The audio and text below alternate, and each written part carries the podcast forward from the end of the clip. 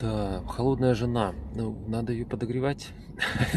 Простите, но я понимаю, это вам не, вам не смешно, но э, история про холодных жен или мужей о том, что, к сожалению, в отношения перестали вкладываться.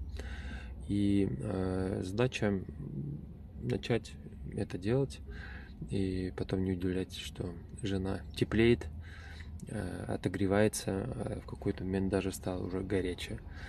Э, то есть страсть в ваших отношениях, эмоциональный обмен, все это восстановилось, но э, нужно научиться вкладывать, и как минимум в первую очередь это э, много слушать женщину, потому что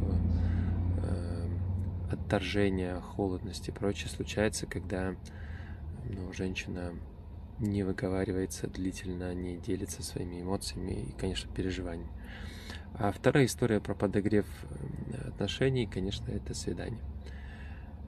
Успехов вам всем, друзья!